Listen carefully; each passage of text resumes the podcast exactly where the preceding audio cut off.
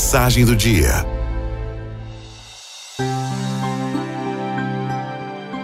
Uma coisa é certa: fatos ruins acontecem com todo mundo, não importa se você é otimista ou se você é pessimista.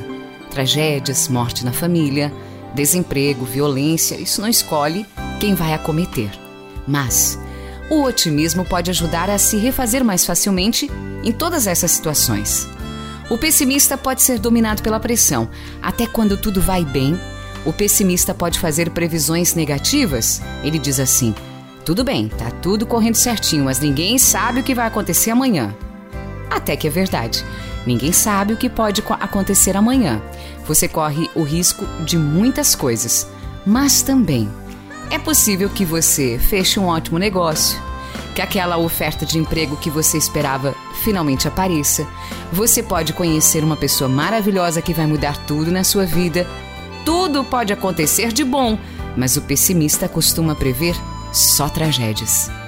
O otimista costuma ser perseverante e quanto mais seguir em frente e perseguir o que lhe interessa, mais aumentará a chance de conseguir o que quer. O pessimismo pode piorar um estado de depressão. O pessimismo pode estagnar as atitudes. O pessimismo pode ser autossuficiente, isto é, o pessimista sendo menos persistente pode fracassar mais, e quanto mais fracassa, mais pode pensar que não adianta insistir, persistir na vida. É um círculo vicioso.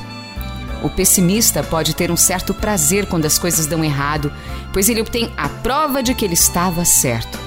O pessimista pode encarar um leve problema como um grande desastre. Os benefícios do otimismo são enormes.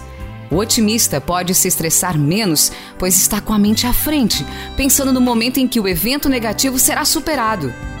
Pensar positivamente significa aceitar os obstáculos como um caminho para alcançar os benefícios procurados. Será que pensamentos negativos atraem coisas ruins? Não não atraem, mas podem provocar a profecia autorrealizadora, ou seja, sem expectativa de conseguir algo positivo, a pessoa acaba não procurando caminhos. Ela não se esforça para obter o que a faria feliz e pode até boicotar algo bom que estaria bem à sua frente, porque ela internalizou que, enfim, não iria conseguir. Portanto, a nossa saída é sermos otimistas, sermos otimistas otimistas. O otimismo nos fará muito mais felizes. Araldo